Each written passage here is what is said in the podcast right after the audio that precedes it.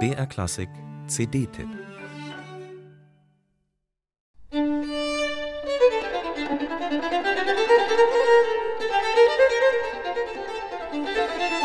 Fragmente haben ihren eigenen Reiz, vor allem wenn sie mit dem Tod zu tun haben. Bachs Kunst der Fuge hat die Fantasie der Nachwelt deshalb ganz besonders beschäftigt. Der letzte Kontrapunktus, eine unglaublich kunstvolle Fuge mit drei Themen, bricht plötzlich ab. Ein magischer Moment, der bei jeder Aufführung für Gänsehaut sorgt. Was wäre da noch gekommen? Welche musikalischen Wunder hätte Bach sozusagen an der Schwelle zum Jenseits uns noch enthüllt? Mitten in die Noten, da wo Bachs Handschrift abbricht, schrieb sein Sohn Karl Philipp Emanuel eine bedeutungsschwere Bemerkung.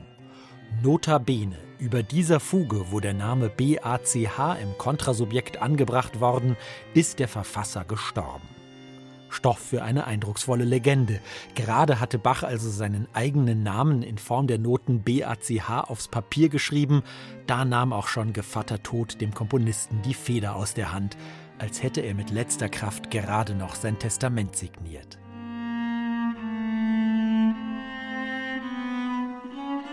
Ganz so melodramatisch war es mit Sicherheit nicht. Bach begann die Arbeit an seiner Fugensammlung schon acht Jahre vor seinem Tod. Und in den Wochen unmittelbar davor konnte er nicht mehr arbeiten. Nach einer missglückten Augenoperation war er nahezu blind. Das Rätsel, wie die letzte Fuge geendet hätte, steht nicht allein. Weder der Anlass noch die Besetzung dieser einzigartigen Sammlung sind geklärt. Hatte Bach diese Fugen für Cembalo oder Orgel gedacht? Für Streichinstrumente, Gamben, Singstimmen? Niemand weiß es.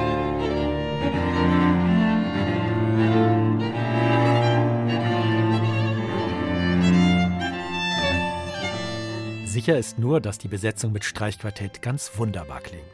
Den Beweis dafür liefert das neue Album des Quartetto Casals. Die vier Spanier haben sich intensiv mit der historischen Aufführungspraxis beschäftigt, aber sie gehen ganz undogmatisch an Bachs Fugenwunder heran. Nicht strukturalistisch klingt das mit pedantisch herausgestellten Themen und Umkehrungen, Vergrößerungen und Verkleinerungen, sondern ganz natürlich, atmend, musikantisch, gesanglich, verspielt, meditativ.